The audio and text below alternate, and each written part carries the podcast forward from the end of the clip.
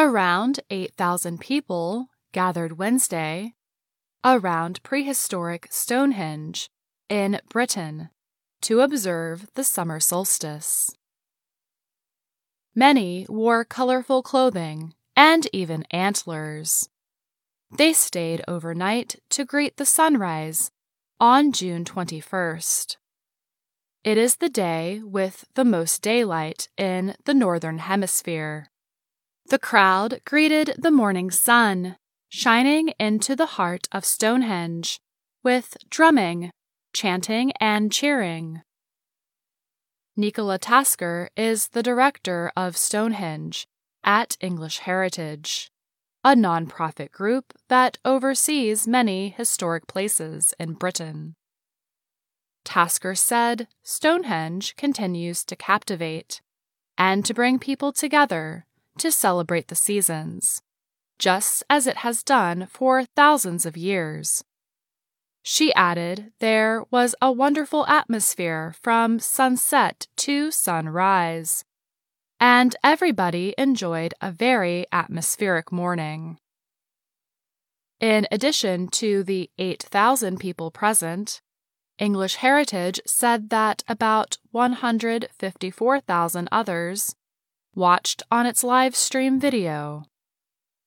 In the Northern Hemisphere, the summer solstice happened at 1458 UTC on June 21st, when the sun travels along its northernmost path in the sky, said the Old Farmer's Almanac.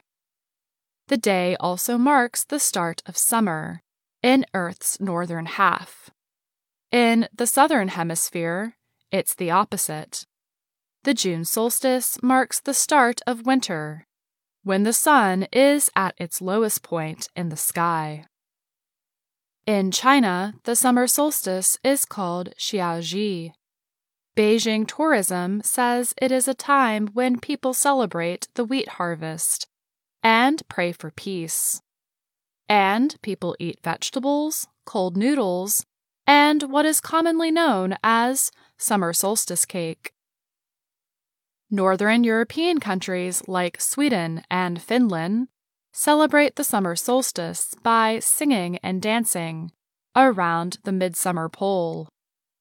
In Ukraine, people traditionally gather to celebrate Ivan Kupala night in Khortytsia, an important historical area on the Dnieper River. The day is also known as the International Day of Yoga. On Wednesday, Indian Prime Minister Narendra Modi led diplomats and others for a morning yoga session at the United Nations. In 2014, Modi told world leaders at the UN yoga is not just about exercise. It is a way to discover the sense of oneness with yourself, the world, and the nature. At Stonehenge, for just one night of the year, people are permitted to spend time inside the stone circle.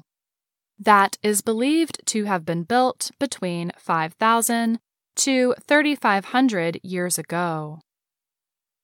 The purpose of the stone circle is still hotly debated. English Heritage notes several explanations. They include Stonehenge being a coronation place or crowning place for Danish kings.